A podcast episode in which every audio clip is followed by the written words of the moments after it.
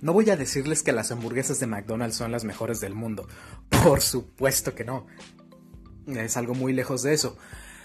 Pero creo que sí es algo que se ha vuelto como un lugar entrañable para, sobre todo para quienes apreciamos la, la comida chatarra y comer en general. O sea, McDonald's atiende a un cierto antojo muy peculiar que creo que todos tenemos, porque todos disfrutamos esa comida grasosa con cierto nivel de sal, con, con cierto nivel de contraste en los sabores, que, que finalmente es como, pues es comida de confort, muy básica, eh, muy segura, pero mm, que da justo en el clavo a veces en, lo en cuanto a lo que necesitamos. Entonces, el, la Big Mac, el, el Sunday de McDonald's, el, el pie de manzana, el cuarto de libra, son sabores que ya te están súper programados en el, en el paladar contemporáneo y, creo que pues tiene su lugar y son apreciables en,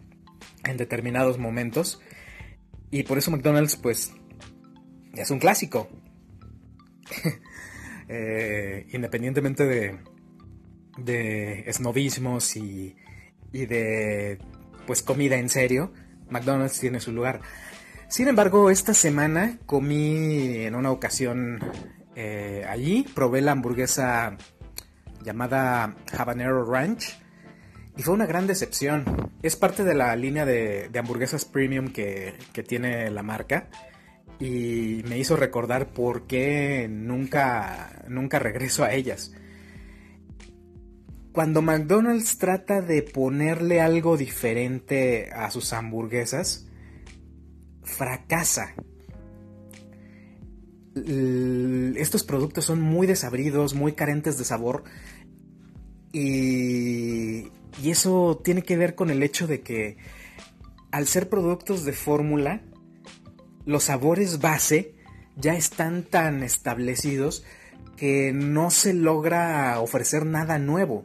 Y precisamente ese tipo de hamburguesas con un punto de precio más elevado, donde ya entras en categoría de, de Cards Junior, de, restaurantes de otra naturaleza como Chili's, como Applebee's, eh, ya ofrecen sabores pues más naturales, ingredientes más frescos, variantes en la cocción de la carne que te dan una experiencia distinta.